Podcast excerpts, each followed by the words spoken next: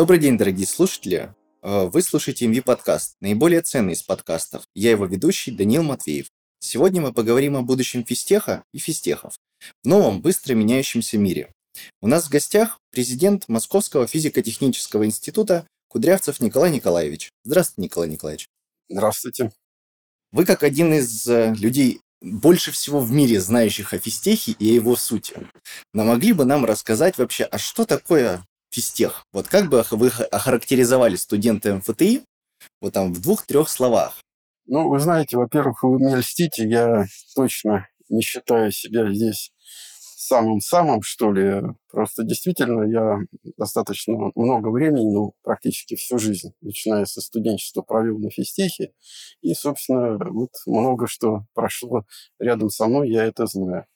Ну, понимаете, начать надо с того, что физтех, когда он создавался, ну, это 46-й год, еще как факультет, а до этого появилась в газете «Правда» в 1938 году до войны статья «Новое инженерное образование». Подписано, там, около 15 было подписантов, все очень известные ученые, конструкторы. Вот. Уже тогда встал вопрос о том, что э, вот образование техническое, научно-техническое, его нужно делать ну, по другой схеме, чем это делалось раньше. С тем, чтобы вот студенты, которые, так сказать, которые учатся, имели очень высокий э, очень высокие квалификации и без какого-то, какой-то задержки включались в реальный производственный процесс. Ну и то, что было здесь реализовано, здесь, конечно, Петр Леонидович Капица сыграл главную роль. Он фактически ну, находился в Англии, у Резерфорда, и около 15 лет он э, привез вот сюда вот те э, новые технологии, которые еще на Западе были, если так можно сказать, в зачаточном состоянии. Суть их состояла в том, что вот учить должны ученые студентов, а студенты должны делать не какие-то, так сказать, адаптированные задачи, а участвовать в, реаль... в решении реальных задач, причем, как говорится, в полном объеме и самых таких животрепещущих. Вот, собственно, эти два, две позиции и были, так сказать, на физтехе реализованы. В соответствии с этим и вот э, портрет студента физтеха, вот он такой. А вот он такой. Был раньше какая-то модель образования, и требовались новые подходы, как вы и сказали, что непосредственно ученые должны учить студентов. А сейчас у нас снова идет какая-то трансформация образования. Как вы видите вот физтех в новом мире? Нужно ли физтеху меняться вместе со всем миром? Понимаете, если физтех не будет меняться со всем миром, то судьба его будет печальной. И, так сказать, если мы так сказать, сделаем забор, сделаем город счастья, физтех, ворота все закроем и будем вот сами жить. На самом деле физтех должен быть имплементирован э, ну, в ту государственную научную и технологическую область, в эти области и работать э, в соответствии с теми задачами, которые на данный момент являются самыми актуальными. Вот когда физтех создавался, и то, что я сказал, ну вы представьте, что вот 60-е годы, это годы, когда очень быстро развивались э, отраслевые исследовательские институты и Академии наук. То есть институты Академии наук прямо как эти блинчики со сковородки соскакивали очень быстро и очень... Потому что это все поняли, что научно-технический прогресс определяет то место, которое находится государство вот в иерархии. Ну и, собственно, э, физтех, портрет физтеха был вот это ученый, фундаментальный или прикладной, который занимался, вот, как говорится, либо в Академии наук, либо в отраслевых научных центрах. Ну, э, это было то время. Потом был, была вот эта перестройка. Она была очень болезненная. Для как физтех прошел перестройку? Вот. Ну, очень, Мы мало об этом просто слышали. Очень тяжело. Он прошел. Вот это, кстати, то, что вот вам можно поизучать здесь. Еще и свидетели у нас есть тех времен. Ну, понимаете, почему было тяжелее, чем для других университетов? Почему? Потому что в силу интегрированности с наукой. Когда меняется общественно-экономическая формация, то всегда образование и наука, ну и искусство где-то оказывается на периферии. А для нас удар был двойной, потому в силу нашей сильной интеграции с наукой. Вот, то есть по образованию и по науке. Вот э, было примерно так. То есть я уже тогда был как бы вполне себе деканом был с 87 года. Вот, я все это прекрасно знаю. Появилась возможность бесконфликтного такого отъезда за границу, и многие ребята, их уровень был такой, что они взяли и поехали работать. Вот я бы не стал их здесь осуждать, потому что реализовать себя в то время здесь, вот в стране, было достаточно тяжело. Ну вот, э, представьте себе, вот наша лаборатория, это вот корпус, этот квант. У меня был, вот как заходите, справа там четыре окошка, вот, э, установки достаточно такие прецизионные, которые еще не купишь, а которые надо э, руками делать, заказывать где-то, индивидуальные. Вот, ну и было достаточно голодное время, то есть, а на полу лежит вот картошка, которую вырастили наши сотрудники, собрали, вот она сушится. Ну, как вот в такой лаборатории оптической можно вот, вот просто, сказать, вот. Но было очень трудное время. И, соответственно, физтех боролся как-то. Вот. Мы потеряли вот многих и преподавателей, и студентов. Они отъехали. Вот. Но на самом деле, как студенты говорят, что на экзаменах мозги в 10 раз быстрее соображают, вот в трудных условиях вот тоже получается. Поэтому мы вот искали, мы думали, вот. И в то время как бы появилась ну, появились, уже стали появляться примеры, но как вот одно из таких направлений э, появился частный бизнес. Поначалу это были такие как бы бизнесы, где быстрая оборачиваемость денег, то есть это торговля, но уже сразу, как говорится, физтехи, они пошли в область технологий. Вот тогда IT у нас-то в целом подкаст про бизнес, но я хотел бы все-таки про бизнес мы чуть-чуть позже поговорим. А тут интересно развить тему. А, физтех все-таки сохранил себя как физтех. Многие вузы открыли много коммерческих направлений. Упал сильно уровень образования. Как физтех вот все-таки сохранил ну, себя? Вы знаете, вот коммерческий, это уже я могу вам отвечать как ректор, да. потому что э, на физтехе вообще не было платного образования. То есть вообще, когда мы заводили дело, речь о платном образовании, то тут вот сидел, да вы что, физтех разрушите там вообще, да? И вот, э, но платное образование нужно было делать. Почему? Потому что, ну, во-первых, как говорится, денег было маловато. Вы вот можете себе представить, что в эти годы, ну как, вот вы не знаете, какая у вас будет зарплата. Стипендию еще держали, то есть нам давали на стипендию, это была как бы защищенная статья. А вот у преподавателя зарплата не ясно, какая будет. Так, она может быть такой, может быть другой, может быть третий. Просто было мало денег. Нужно было их зарабатывать. Понятно, что их нужно было зарабатывать. Где можно зарабатывать? На науке и на платном образовании. И вот мы, в конце концов, набрали платную группу. Первую, да. Вот. А, они, причем, э, ну, понятно, что люди-то все умные, все за физтех, как говорится, все порвут, что только есть, да. Поэтому, поскольку было много замечаний, что вот это будет сильное снижение качества, уж на это точно очень смотрели. То есть ребята были неплохие. Они вот если провести границу, ну, вот здесь э, бюджетный прием кончается, а вот здесь платный. Разница практически ее нет. Да, просто физтех это один из единственных да. вузов, который вот внутри я... различает между собой контрактника и да. бюджетника. Вот мы сначала сделали одну группу, это я помню. Вот первый экзамен физика. Знаете, какой результат? Не знаю. А это 98-й год или? Это, ну да, где-то, может, 99-й, вот где-то там. Значит, ну, группа 18 человек. Значит, 17 двоек, одна тройка. Так, это, значит, нам вот преподаватели, кто вот, так сказать, явно выразили свою, Свой по... протест. свою позицию. Протест, да. Ну, значит, я, честно говоря, дел было много, поэтому я не очень сильно как бы переживал. Тут там в, то, в те времена были более серьезные проблемы. Ну и как бы решено было вообще примитивным образом. Это даже не думали, что решит. Просто э, стали, когда вот приходит платный студент, э, как-то мы все пришли к такому мнению, что нужно с самого начала договориться, кто сколько за это, каких денег получит. То есть вот есть кафедры институтские, которые оказывают это вот, если студент приходит на первый курс, ну, грубо говоря, он платит столько. Это все делится в пропорции часов на эти кафедры. Вот разделили, физики увидели свои часы, там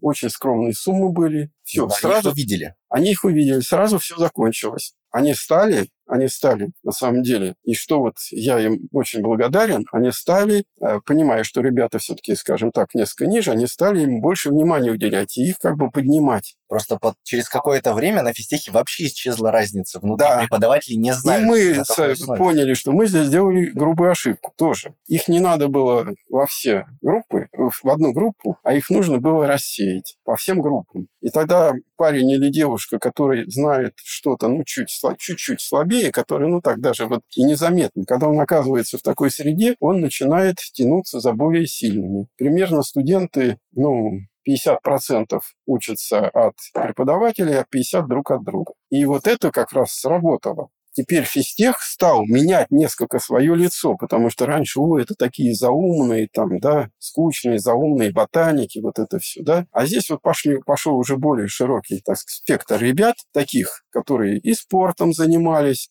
вот, и, значит, какие-то у них были, так сказать, и музыкальные школы кончали там, то есть у них более такие, значит, разносторонние ребята. И это все сыграло очень благоприятно на физтех. Физтех вот раньше он считался вот этим сборищем за умных ребят. То есть контрактное образование видоизменило физтех под новый мир. Ну, оно какой-то тренд э, сделало. Не только оно, но вот это тоже. То есть физтех стали воспринимать как открытым. А вот вы сказали, много людей уехало там, да. наверное, начиная с 89-го года. Вот ну, где-то 87-й. Вот да, с 87-го. 86-й даже. А когда бы вы сказали, закончился такой массовый отъезд? Ну, я думаю, что массовый отъезд где-то стал заканчиваться вот в начале нулевых годов. То есть вот ну, да. даже в конце 90-х. То есть 10-15 лет. Да. Какая, ну, то есть, если не секрет, э, какая часть студентов, преподавателей вообще уезжала? Ну, э, преподавателей, конечно, меньше уезжало, но тоже, как говорится, уехал. Я думаю, что где-то это процентов 20, вот так, где преподавателей. Студентов, я думаю, что процент больше. Вот, э, ну, где-то на уровне 30, может быть, вот так вот. Просто благодаря этому в определенных социальных сетях, там, запрещенной в Российской Федерации Facebook, а, существует очень большое комьюнити физтехов во всем мире. И на самом деле, на эти, вот вы сказали, это удар был по физтеху. А возможно, это же как бы слож... для физтеха сделало тоже хорошо, потому что физтехи, вот э, вы были на юбилее МФТИ, 75-летии. И кто-то сказал, Дмитрий Викторович Ливанов, что физтех силен своим комьюнити. Так может как раз-таки вот это и делает физтех физтехом. Вот я просто с вами дискутирую немножко на тему, а что есть физтех. Может, часть э, вот этой вот, часть вот этого слова заключается в том, что это вуз с одним из самых сильных комьюнити в мире и точно самым сильным в России? Вы знаете, э, вот э, в более ранние годы, конечно, такого комьюнити не было. Просто вот... Более ранние это... Ну, в 80-х тоже 80 годах этого не было. В 90-х годах этого не было. Это вот появилось уже вот позже. И здесь Эм, наверное, э, ну, понимаете, те наши сотрудники, которые уехали, и студенты, на самом деле они сделали вот эту такую международную славу физтеху. Потому что до этого все-таки физтех был больше известен внутри страны. Ну и то в специфических кругах, то вот по специальности, как говорится. Это дало, так сказать, очень широкую известность физтеху. Вот физтехи пришли в лаборатории, да, в аудитории зарубежных университетов, и там проявили себя очень хорошо. Вот. И понимаете, вот уже где-то в нулевые годы сюда зачастили, очень много приезжало ректоров американских университетов, президентов. Вот. Я не понимал, сначала не понимал вот такой большой интерес к физтеху. Так? А потом вот э, один из них, э, как-то случайно он это сказал, вот, что говорит, вот я приехал в Россию, Э, вот у нас в университете там, ну, не знаю, какое-то вот число работает из России сотрудников, приехавших. И примерно половина с физтеха. Я думал, что вот физтех, МФТИ – это такой большой, как университет, там вот такой вот. Да, тогда этого ничего не было, он приехал, а вы всего вот такие вот. Да? Э, когда я был в MIT с таким, ну, там достаточно много было, но тот визит, когда там я посещал много всяких разных подразделений, и они э, подвели некий, э, ну, некую картинку дали. То есть где-то примерно там в MIT работало около 75, что ли, вот наших сотрудников. И ко всем абсолютно, вот на этом факультете, на этом, на этом, все проявили себя очень хорошо. И вот это дало так сказать, вот эту фистеховскую картинку. Теперь, а, поскольку 90-е годы, ну, просто банально, есть жена, дети, надо кормить семью, все. Многие физтехи, они пошли работать э, здесь, ну, как бы, сейчас сказали, не по специальности. Во власть пошли. И здесь тоже они себя показали очень хорошо. Так? То есть этого раньше не было. И это вот все меняло картинку, что такое физтех. А раньше физтехи всегда шли исключительно в науку. Ну, кроме, ну, ну кроме, да, кто был не способен. Кого отчисляли? Нет, ну почему некоторые до конца доходили, но, как говорится, было понятно, что это не их э, призвали. Кстати, достаточно много физтехов, выпускников в 90-е годы пошли работать преподавателями в школы, ну, физику преподавать. И вот то, что они пошли, я просто знаю ну, пару десятков вот наших персонажей, уже потом как-то мы с ними в разные значит, э, времена как-то контачили на э, мероприятиях каких-то. Вот. И это привело к тому, что они сохранили систему образования. Потому что, ну, представляете, когда физтех приходит в школу преподавать физику. В целом школу физики поднимает с нуля до... Ну, конечно. Вот. Поэтому, на самом деле, физтех. вот то, что произошло вот 90-е годы в этих трудных условиях, это такой вот физтех выстрелил вширь. И, собственно, когда вот э, в то время, в то время, на самом деле, физтех стал становиться, ну, как-то более таким привлекательным, значимым, более на слуху все. И вот это привело как раз к тому, что и образовалась вот эта физтеховая комьюнити, так сказать, выпускников. Вот на пепелище оно бы никогда не образовалось. Вот, Физтехсоюз, я просто помню, мы как-то решили вот юбилей сделать здесь, Доме культуры местном. Это хотя была очень такая идея смелая, вот, но вот некоторые выпускники много говорили, вот хотелось бы так поностальгировать, а там тогда был кинотеатр, то есть мы туда ходили фильмы смотреть. Ну и вот мы это сделали, и, собственно, это было когда уже больше 10 лет назад. Вот тогда я Физтехсоюз там ради... После вот этого заседания там мы собрались в комнате, вот, что-то, как говорится, креативно покреативили, и после этого уже пошло вот это дело. В целом тогда становится чуть более-менее понятно. А, так как у нас все-таки подкаст о бизнесе, вы говорили сегодня и раньше о том, что физтехи сильны в бизнесе. То есть они могут изучать экономические дисциплины. Но а как так получилось? Физтех никогда не был бизнес-школой. Э, физтеха, даже предмет экономика, который существует, он давался абсолютно на пальцах. Э, но при этом в бизнесе, в политике... Ну, вот, кстати, вот вы говорите, в политике физтехи применяются, но есть, но меньше. Вот в бизнесе лучший вуз страны. У нас лучший бизнес-вуз страны вдруг. Физтех никогда бизнесом не занимался. Как вот можно это объяснить? Ну, это объясняется, на мой взгляд, очень просто. Ну, э, есть одна очень такая сложная особенность бизнеса. Вот когда ты занимаешься бизнесом, то тебе нужно действовать ну, в тех условиях, когда вот эти моменты не ясны, вот эти не ясны. То есть вы не владеете полной информацией. Э, должна интуиция, опыт как-то вот это все восполнять. То есть если говорить математически, это решение некорректной задачи как раз вот то, что э, чему, чему вот физтех, если он в науке, то то же самое. Если он работает на самом вот переднем крае, там ровно такая же ситуация. Не все ясно, вот, и он должен действовать, вот, когда отдельные сегменты вообще не ясны. И поэтому вот это дает внутреннюю очень схожесть вот этих проблем. Ну, сюда надо добавить, что, так сказать, учеба заставляет физтехов работать очень интенсивно, они очень мотивированы, а это как раз то, что нужно в бизнесе. Вот, собственно, такие вот предпосылки. И ребята попробовали, получилось. Понимаете, ну как бы... Всем рассказали. Еще больше ребят попробовали. Совершенно верно. Совершенно стали пробовать, стало получаться. Где-то у кого-то, не у всех. Понимаете, бизнес не может э, ну, какой-то проект, вот бизнес-проект такой новый, это не может быть э, стопроцентный выход. Вот в Стэнфорде, когда я был, там последний раз, это три назад, наверное, вот они просто говорят, у нас вот этот менеджер, он ну, вот, работает на продвижение проектов. То есть у них более система такая дифференцированная, вот стоит ученый, который генерирует идею, рядом уже кто-то, кто эту идею пытается в какие-то, так сказать, в какой-то хард воплотить, да, и вот здесь еще стоит человек, который пытается вот этот разработанный хард уже каким-то компаниям продавать, еще что-то. Вот эти.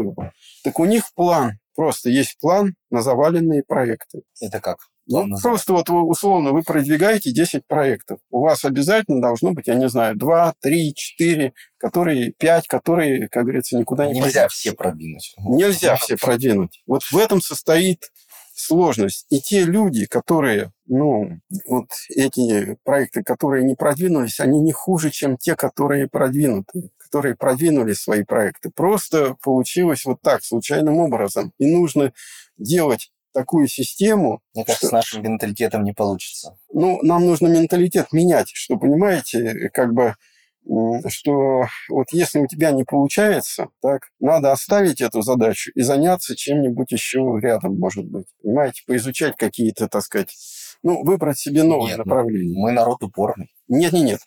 Не, не, вы здесь не правы. Вот учат школьников, которые идут сдавать экзамены, там, ЕГЭ, физтехи эти, Олимпиады, неважно, учат, что если вот у вас листок и задачи, вот вы заткнулись на этой задаче, вы ее пропустите, идите дальше. Это ровно то же самое, но на другом уровне, понимаете? На самом деле у нас есть вот это, эту методологию надо... Я вам по-другому скажу. Вот, ну, не дается ему математика. Ему говорят, учи математику, учи математику. И там все равно на ЕГЭ будет 46 баллов, а он бы хорошо на гитаре играл. Вот, э, да, это наше тоже, э, наше вот это самое, да, потому что, ну, понимаете, ну, как говорится, у всех, э, а мы его заставляем. А, мы его заставляем. Ну вот, да, у меня, как говорится, внучка, она оказалась гуманитарием. Вообще в родне больше гуманитариев, чем, то есть я какой-то такой исключение понимаете? И вот там, как говорится, человек должен заниматься ну, тем, что ему нравится. Вот я прекрасно помню, сейчас это, когда вот на третьем курсе мы выбирали базовую кафедру, вот физхим наш, 80% ребят, которые поступали на физхим в то время и позже, вот, они хотели заниматься физикой плазмы. Кафедр таких из восьми у нас было три, где была физика плазмы в явном виде. На других она тоже была, но в меньших, так сказать, ну, как немножко приложения к другим.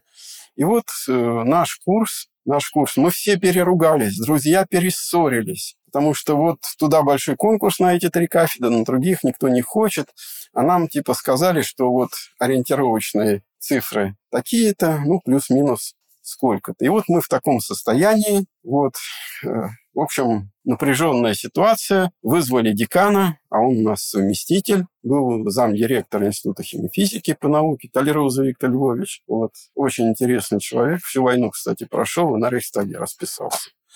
Вот. Э, и вот он приходит к нам, мы там сидим в этой аудитории, большая химическая была, вся вот эти такие. Вот он пришел, ну, что у вас тут? Значит, э, а он такой, у него график был напряженный, поэтому он, ну, ездил за границу, тогда это была резко, редкость по научной части. И вот он так все подгадывал, что вот Шереметьево из аэропорта на физтех, потом домой и наоборот. Вот. И ученые советы мы так делали, все, значит. Ну, вот он приезжает как раз из-за границы, немножко так помятые эти самые брюки у него, и, ну, так, вот. То есть видно, что человек не, значит, не прифронтился, там пришел, а вот так, в рабочем состоянии. Вот. Ну, у нас был заготовлен оратор, он вышел, и ну, вместо того, чтобы коротко сказать, он так начал это философски объяснять, но объяснил. Он так внимательно слушал, слушал, слушал, но это минут 10 продолжалось. Вот, потом сказал, вы знаете что,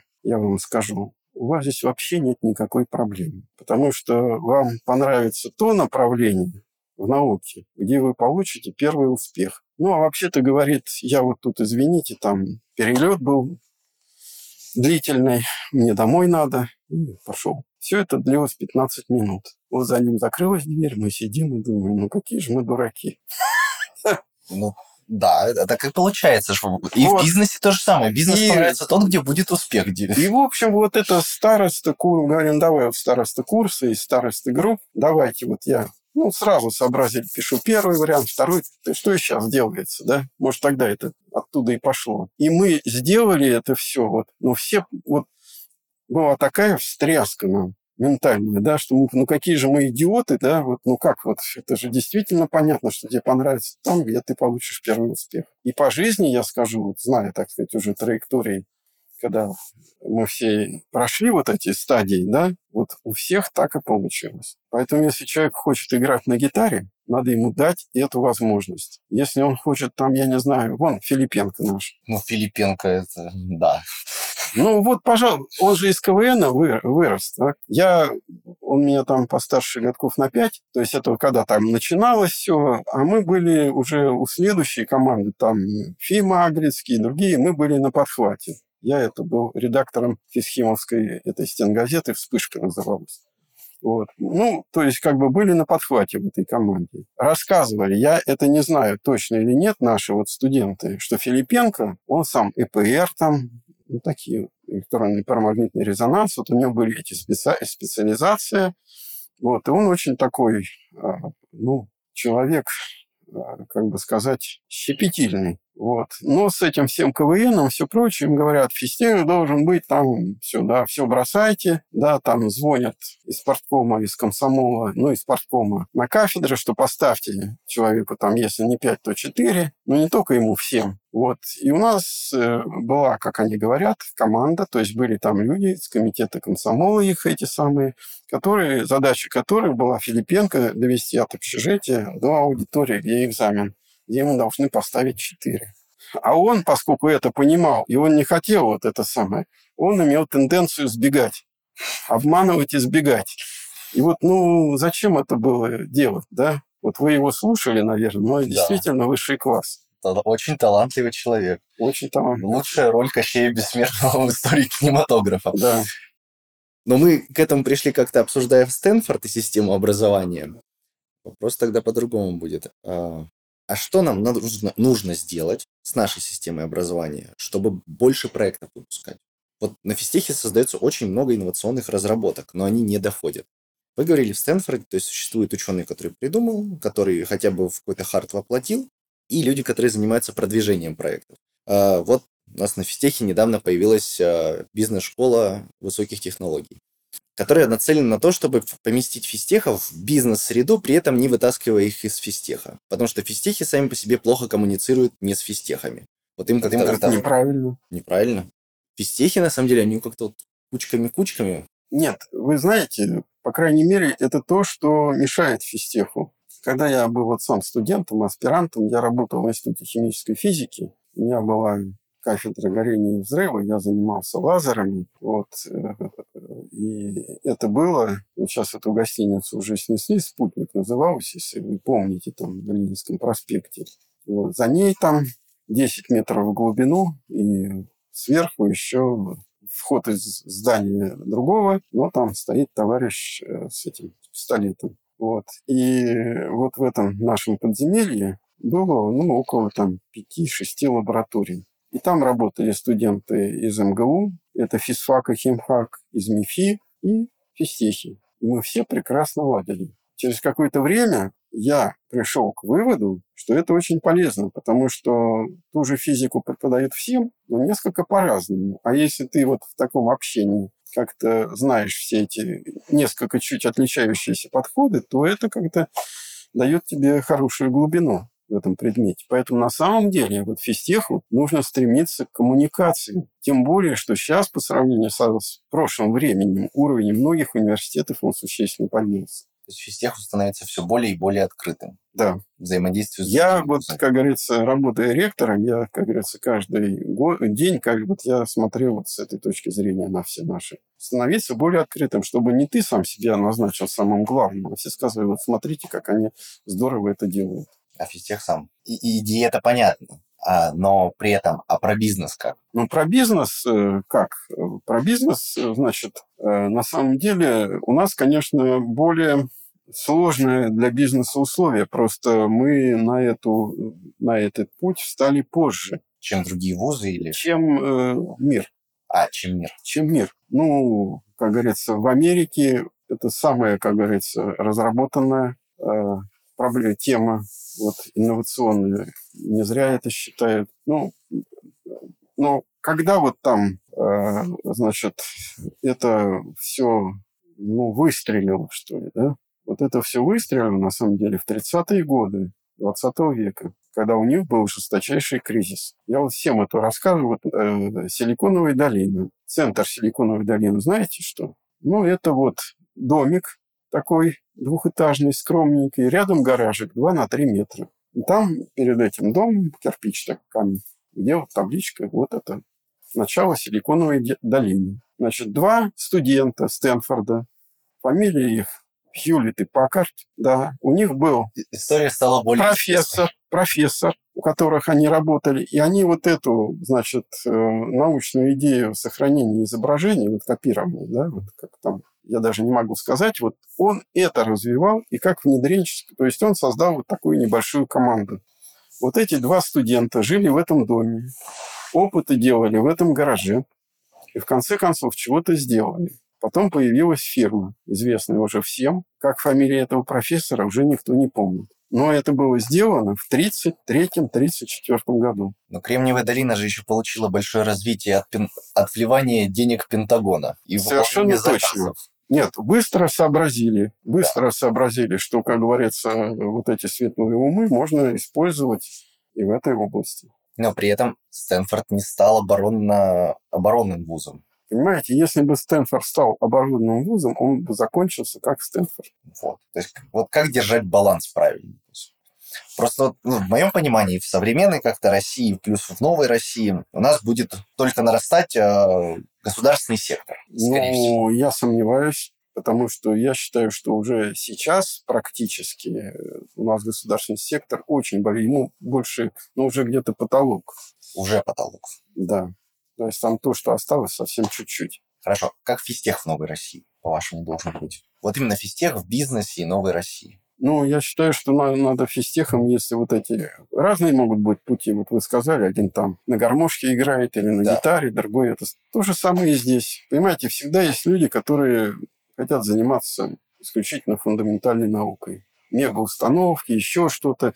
Ну и пусть они этим занимаются, они тоже являются очень полезными. Да? Кто-то хочет заниматься ну, какими-то ну, прикладными задачами. Ну, тоже как бы, но в рамках каких-то заказов. То есть он не хочет сам, вот, если вы коммерсант, вы все должны определить от начала до конца. Да чем вы занимаетесь, откуда деньги возьмете и так далее и тому подобное, кого привлечете. А здесь вы, как говорится, занимаетесь какой-то очень интересной для себя темой, но эти вот э, параметры определяются кем-то другим, неважно. Вы не хотите их определять. Тот, кто хочет заниматься бизнесом, он должен, э, как говорится, иметь потенциал заниматься всеми этими проблемами. Вот. Поэтому, на самом деле, на мой взгляд, сейчас как раз время для физтеха очень благоприятное. Потому что вот. Неблагоприятное было то, вот, ну, скажем, предыдущий вот наш этап, когда мы очень много оборудования закупали за рубежом, и у вас фактически нет задачи разработать это оборудование. У вас есть только задача его квалифицированно использовать и чинить там. Не опять не вы чините, а кто-то, вон как эти турбины, куда-то надо отправлять. И в этом смысле, в этом смысле востребованность специалистов, кто может все это делать, она существенно меньше. Если сейчас нам это уже понятно. Придется многое делать самим, то возникает большой спрос на специалистов, кто умеет это делать. И если, я думаю, на самом деле, э, ну, как бы э, известно, что наиболее эффективны как говорится, в своем развитии, и все это компании частные. Ну, потому что человек рискует своими деньгами, и у него как-то к другому, другое к этому отношение. И вот э, сейчас как раз, мне кажется, вот тот момент, когда нужно, помимо того, что идти вот решать государственные задачи научные, такие вот, это тоже нужно делать. Можно создавать компании, смотреть, какие узкие места, потому что в бизнесе одна из основных задач – это вот выявить эти узкие места. Вот какое-то узкое место, чтобы оно не стало узким, надо делать это, и вот, пожалуйста, я делаю. Ведь что сделал Билл Гейтс? Вот он, я еще это застал, как раз я в Америку тогда ездил летом на пару месяцев. Вот когда эти текстовые редакторы стали создаваться, ну, то есть на компьютере можно было набраться... Microsoft Office? Это до Microsoft. Microsoft Office, да, там текстовый редактор. Perfect Words, я помню, еще какие-то. То я себя ездил три года или четыре года летом. Вот каждый год приезжаешь летом, год прошел, уже новые программы. Вот Билл он, они что сообразили? Они сообразили, что вместо того, чтобы писать индивидуальную программу на каждый персональный компьютер, написать общую, туда ставить эти функции полезные все, и все, как говорится, сразу туда и побежали. Ну вот, э, поэтому вот надо посмотреть вокруг себя и попытаться найти вот такие узкие места. Они есть. И сейчас, вот сейчас золотое время в том плане, что сейчас вот все начнут охотиться, бегать мы это. Я вот сегодня был как раз с утра в правительственном совещании по Арктике. Вот, э, вот все, как говорится, нужно все делать самим. Все самим. Ну, да. Вот вопрос. Вы говорили о том, что еще Гайдар приезжал там, в конце 90-х на физтех, и была речь о том, чтобы создать экономический факультет. В начале нулевых он В начале, в начале нулевых. А, прошло там 20-25 лет, наконец-то вот создалась какая-то бизнес-школа. Какие были вот изначально ограничения к созданию экономического факультета? И какова роль, с вашей точки зрения, какого-то бизнес-образования на физтехе? Нет, понимаете, бизнес-образование на физтехе, ну вот для того, чтобы, как говорится, работать а, в том, в тех направлениях, ну, инновационных, о которых мы да. с вами говорили, ну, как вот мы тоже работали, да, в этих направлениях, но мы, значит, э, все постигали методом собственных синяков, ошибок, времени больше тратилось, потому что у нас не было этих знаний. Да, э, значит, как коллективы организовывать. Вот мне очень нравилось, я в 90-е годы много читал, э, социальная психология, вот как раз как организовывать коллектив. Ну, очень полезные вещи. Экономику. То есть мы все осваивали сами. Кто как мог. Тогда не было еще такого интернета. Значит, книжки использовали. Вот. Э, сейчас, сейчас вот это все есть. Так? Но если тебе дают это системно, ты очень много выигрываешь по времени и по качеству вот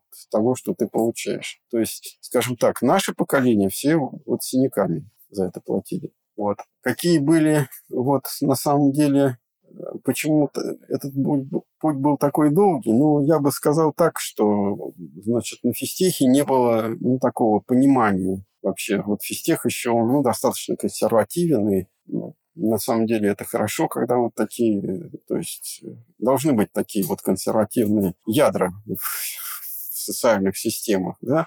А в плане и... физтех консервативный? Что? В каком смысле физтех консервативный? Нет, ну вот это вот модель физтеха, вот как было в СССР, наука, все вот да. туда вот, это вот да. Все остальное вот это, а, ну как бы, торговцы в храм.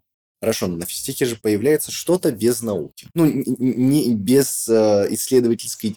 Нет, неверно сказал. Исследовательской... Вот хороший принцип, на физтехе существует исследовательская деятельность, и, скорее всего, она является основоположной. То есть, может, науки как таковой не быть, но исследовательская деятельность в той или иной сфере должна существовать. Я, я не понимаю, где вы границы ставите. А, где границы ставим? Допустим, давайте поговорим уже о несуществующем факультете ФИФТ ну, факультет инноваций, инноваций, инноваций высоких технологий, а, который занимался исключительно программированием. Там брали физику в какой-то момент. А какая там наука была? Нет, вы знаете, вот с фифтом это интересный очень пример, вы как бы затронули, потому что ФИФТ как раз создавался вот для того, чтобы инновации двигать на физтехе, а стал факультетом, где скопились все программисты нашей компании. То есть это не предполагалось в момент его зачатия. О, а как, как, каким он должен был быть? Ну Расскажите. вот то, что сейчас вот э, делает Мария Сигова, примерно так. Ну, конечно, с некими такими изменениями уже время прошло, но примерно вот, вот мы делали это. Не получилось. В 2009-м FIFT создавался? Ну, где-то Где-то тогда, да. Может, в седьмом. Но при этом... Раньше немножко, в седьмом. Да. И инновации нужно двигать. Вот как раз, как раз такой стык создавать. То есть э, просто, когда я сказал, что физтехи хорошо взаимодействуют внутри физтехов, скорее всего, тут немножко не так донес идею. Идея обучить физтехов, которые будут двигать инновации, но при этом кто будет создавать инновации? Тоже физтехи, либо другие люди? Или неважно вообще?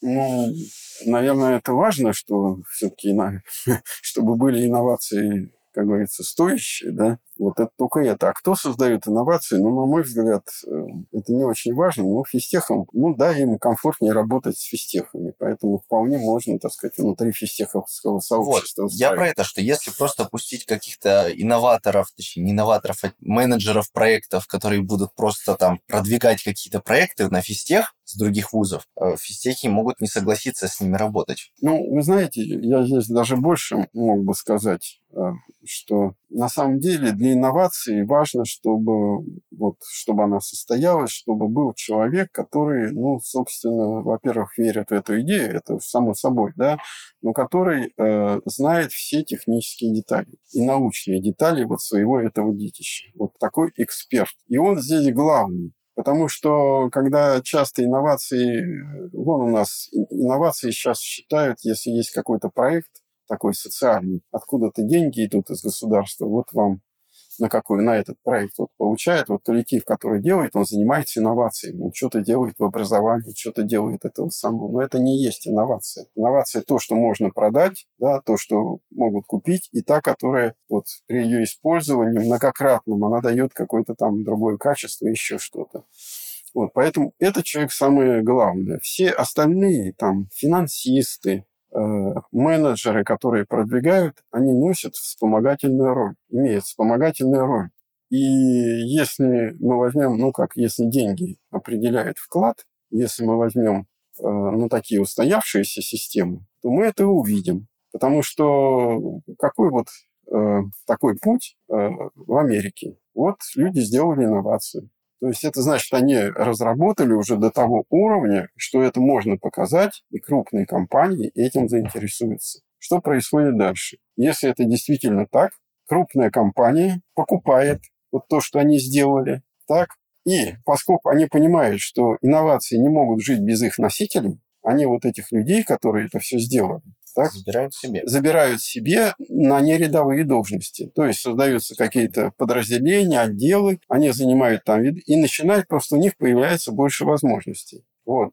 Э, собственно, и компании, я просто по опыту своего, как говорится, сотрудничества с Шлембурже это могу сказать, что просто есть, э, вот мы там в технологическом комитете смотрели такие компании на предмет покупки их Шлембурже. Цена покупки там колеблется, ну, условно, 10 миллионов долларов, это где-то минимум. А максимум где-то 100, 200, вот так вот. Вот вы берете там 5 человек, которые это разработали, берете эти деньги, пусть они три года там над этим работали, делите, вы получаете ежемесячный доход, ежемесячный доход, который в 10 раз превышает доход профессора университета. Вот прямая материальная заинтересованность. И на самом деле вот это говорит о том, что... А вот эти все менеджеры, которые там рядом были, которые экономику там, которые... Все, их даже здесь, их возьмут ну, совсем на другие должности, на другие зарплаты. То есть максимальную ценность вот представляют те люди, которые сделали эти инновации, которые ну, владеют там в N-измерениях вот этой темой.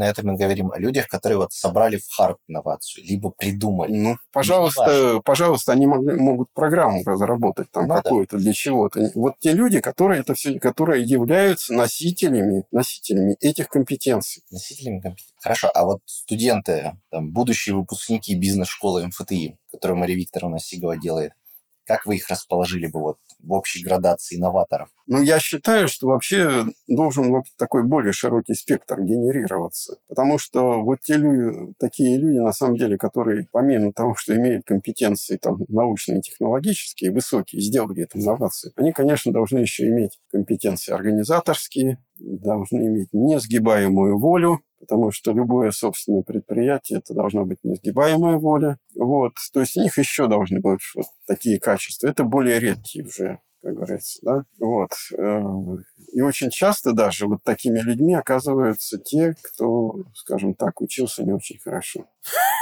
О! Вот они на другое время тратили. Есть, э, как говорится, задачи такие инновационные в рамках проектов, которые существуют в крупных компаниях. То есть на самом деле вот спектр приложения сил вот у этих магистров, да, будет очень широкий. И это правильно, потому что нельзя всех, как вот этот, который у вас на гитаре бренчал. Ну, это я условно. Нет, ну условно. То есть нельзя всех, все должны быть вот какими-то. На самом деле, я считаю, чем больше такой вот спектр компетенций, тем лучше вокруг какого-то направления. Потому что вот когда мы все должны быть откалиброваны под один размер и одни вкусы, это неправильная ситуация. А разве это не... Ну, а это было в предыдущих, в старых моделях физтеха? Но этого вообще не было. Вот эта история, она начинается там с каких-то нулевых годов. Вот именно э, человек большого спектра, широкого спектра. Ну, нет. Ну, раньше, наверное, было, но это как исключение. А теперь это необходимость. Ну, теперь это, скажем так, более широкое исключение, я бы сказал, по крайней мере. Хорошо. А физтехом тогда вот у нас все равно физтех это остается кузница научных кадров, но все, все больше студентов все равно работает не по специальности. Вот. Как-то у нас по специальности физтехом не принято работать. Ну, повелось так. Повелось так. Нет, ну вы говорите уж откровенно, да, что вы так боитесь меня обидеть? Нет, не а, обидите. Нет, ну, откровенно тогда. Физтех полез в бизнес физтехи полезли в бизнес, потому что бизнес и предпринимательство, плюс вообще коммерческий сектор создал лучший пиар-компанию вообще для физтехов. И больше доходов. Больше, ну, это общее. То есть он был более привлекательным для их дальнейшей жизни. Вернутся ли физтехи назад в науку какая-то часть? То есть наука все равно же будет привлекательней. Вот вы сказали, что нужно будет разрабатывать свои турбины, а не отправлять куда-то на ремонт. Нет, я вообще, ну, скажем, на предыдущих этапах ряд физтехов, которые добились успеха в бизнесе, они вдруг заностальгировали, появились у своих руководителей, появились на физтехе, вот чтобы защитить диссертацию. Но эта диссертация, защита диссертации, ну, нужна ему для его... Регалий. Регалий, да. Ну, не регалий даже, а вот для самоутверждения, сам вот я это все, да. На самом деле, ну, дважды в одну реку не заходят, это точно совершенно. Если человек пошел вот в бизнес, такие приложения, это хорошо у него получается, то он там и должен... Нет, я говорю о новых студентах. То есть а вот каждый новые? год выпускаются студенты. Вот каждый ну, год у нас там около тысячи человек выпускается. Да. И вот у них всегда есть выбор. Но, как правило, к моменту выпуска они уже сделали свой выбор. Это хорошо. Вот. Эта система физтеха им дает. А вот надо ли, чтобы физтехи все-таки больше в науку шли? Наука готова переваривать это? Ну, знаете, это вопрос даже не ко мне, вот. Э, то есть я так широко ответить не могу на него. На самом деле, э, значит, здесь не только наука важна, здесь важна обеспеченность науки. Не только, значит, зарплатными деньгами, но и оборудованием. То есть на самом деле есть задачи, которые, ну, как бы выделение приоритетных направлений, фокусировки на них. Но без того, чтобы создать условия конкурентоспособные, мы не, у нас ничего не получится. Понимаете? Если, как говорится, вот физтех идет, как нас еще, может быть, наше поколение, ну и то, я думаю, оно знает, что вот э, жертвенность такая, что я вот этот, как был фильм, это «Девять дней одного года», там, вы его даже не знаете. Мы его даже не знаем. Вы его даже не знаете. Ну вот, и, ну тогда таких фильмов было много, когда человек жертвует всем, ему не нужна зарплата, ничего, вот он только вот чтобы страна родная. Ну, это несколько, как говорится, натянуто все, потому что задача состоит в том, чтобы действительно выделять ключевые направления для развития и их, так сказать, поддерживать на соответствующем уровне. Если это, так сказать, ученые, которые занимаются фундаментальной наукой, то, значит, нужно вот эти программы. Кстати, много сделано. В 90-е годы вообще было коровом. Сейчас гранты там, все. Это э, просто даже сравнить нельзя. Но все равно у нас идет отток общий студентов и из науки, и из страны физтехов. Ну, к сожалению, это так, да. Это просто говорит о том, что нам надо дальше двигаться в наших направлениях здесь. То есть создавать более привлекательную среду да. для самих да. себя же. Да. Ну, не забывая и патриотическое воспитание то же самое. О, а вот тут интересно. А стоит ли на физтехе вообще ввести предмет патриотическое воспитание? Ну, вы знаете, я... Типа это должно проходить между строк везде. Ну, вы знаете, как мне так кажется, что ну, для физтеха вот, э, должно быть как-то это вот, ну, вот нормальная такая, э, нормальное движение по своей карьерной лестнице, да, вот физтехи же они очень умные, и все это понимают, то есть это должно органически входить из каких-то вот, э, из каких-то ситуаций в стране, в мире, в жизни, вот. Обобщить это, ну, я не знаю, может, можно, но это очень сложно, чтобы вот так Любовь в стране – это не знание, это чувство. Ну, да. Историю, конечно, нужно знать. Географию нужно знать, потому что сейчас вот э, как бы, там, когда отдельные молодые личности затрудняются сказать, где там Азербайджан, где Армения.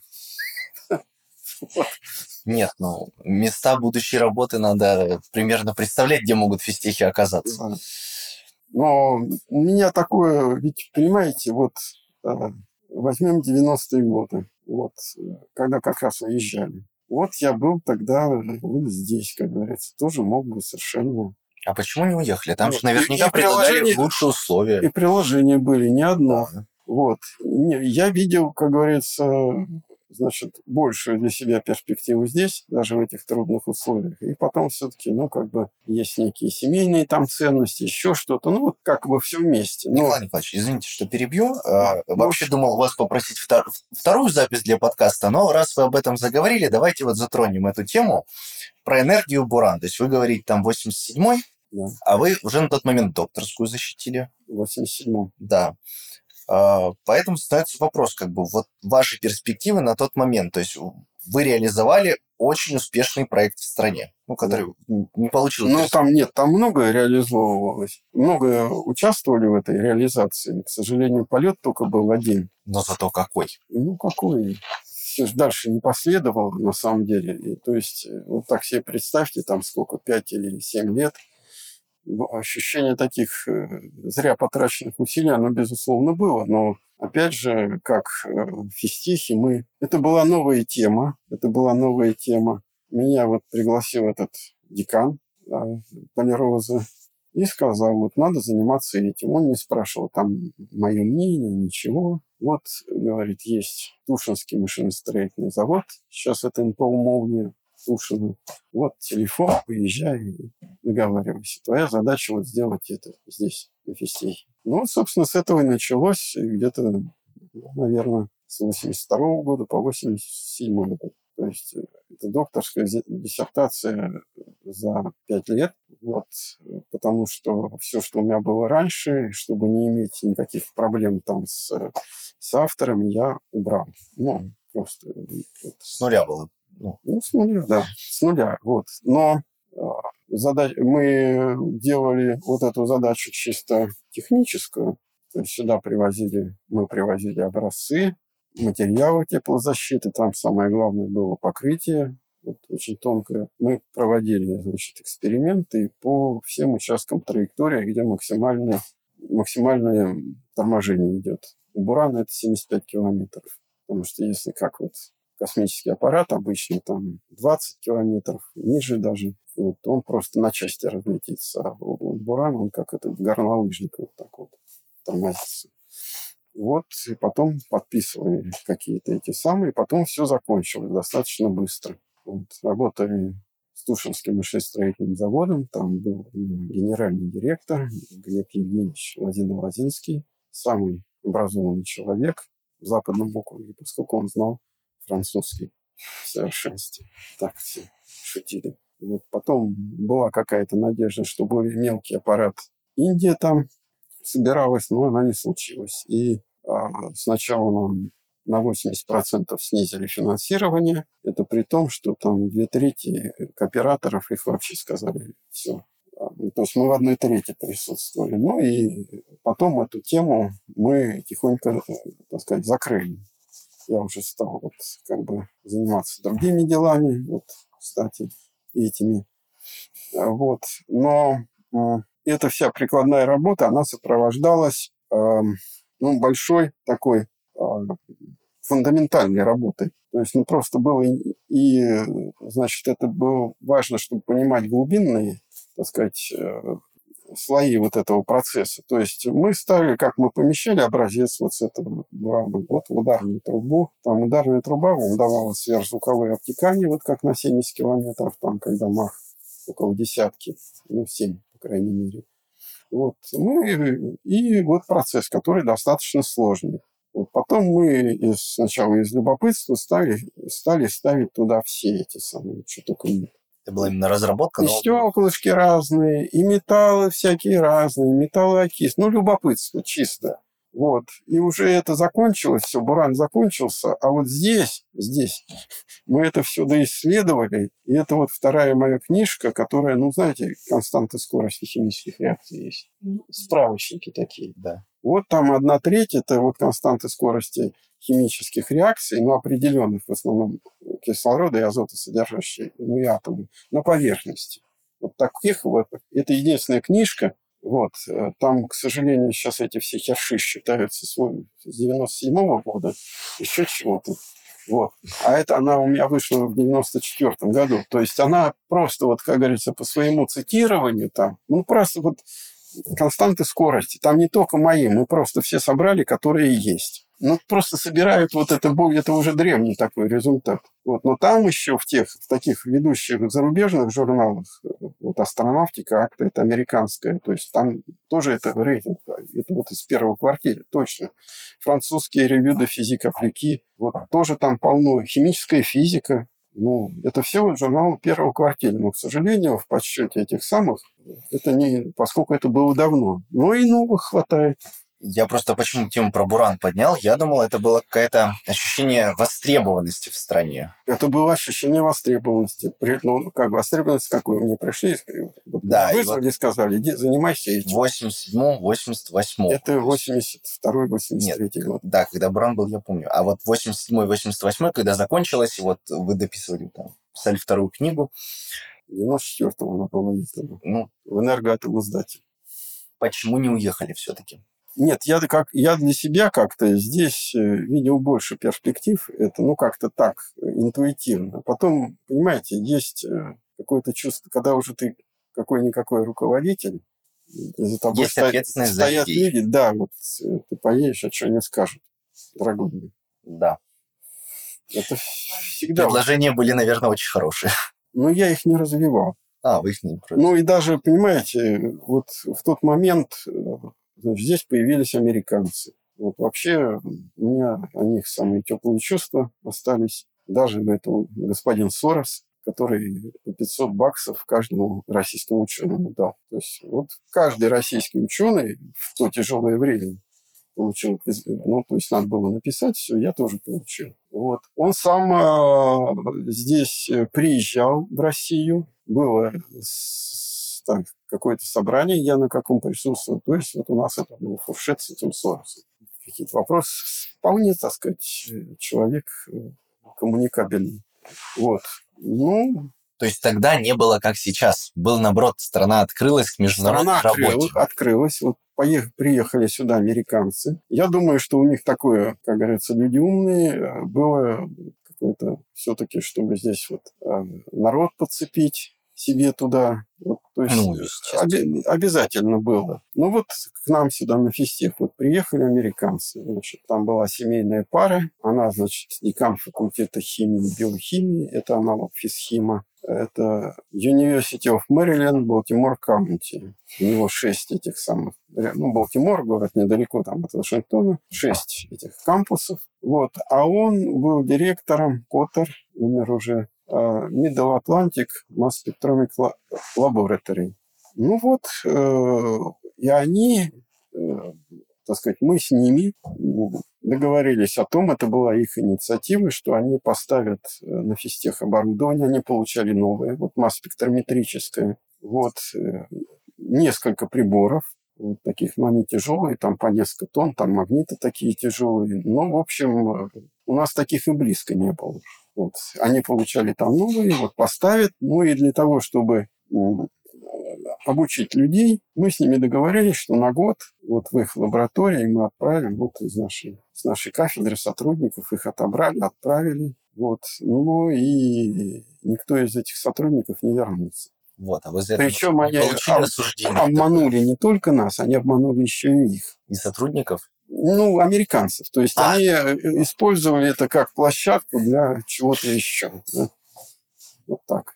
Поэтому... А вот за это взаимодействие с представителями Соединенных Штатов как-то не было осуждения со стороны нашей страны? Нет. В том, что много студентов, ну, вообще людей уехало. Нет, это всегда, это всегда говорили. Это всегда ну, говорили? Ну, говорили всегда. Вот, скажем, последнее, так сказать, где-то время, так вот, с физтеха половина там уезжает. Ну, То есть, на самом деле, наши конкуренты, ну, так я понимаю, распускают вот эту дезинформацию. Вот. Потом, э, понимаете, если вы хотите делать мировой университет, вам нужно иметь э, точки влияния во всех местах. А ваши выпускники или те иностранные граждане, которых вы подготовили, это как раз самые хорошие ваши агенты. То есть мы создаем агентурную сеть. Это ну, агентурная не в плане, вот как привыкли, так сказать, агентурная, а агентурная в плане мягкой поддержки университета. Если мы хотим иметь международную коллаборацию, научные проекты международного плана, то обязательно должны быть визави. А те, кто а